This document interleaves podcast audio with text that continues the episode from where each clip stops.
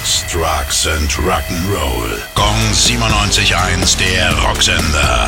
Rock News. Die Arbeiten an der Dokumentation Becoming Led Zeppelin sind abgeschlossen. Der Film wurde anlässlich des 50. Jubiläums der Band in Auftrag gegeben. Regie geführt hat Bernard McMahon. Thema ist vor allem die Entstehung der Band in den 60ern. Dazu wurden nicht nur neue Interviews geführt, sondern auch viel Archivmaterial gesichtet und restauriert. Dadurch kommt auch der bereits verstorbene Drummer John Bonham zu Wort. Ab wann und wo es die Doku zu sehen gibt, steht noch nicht fest.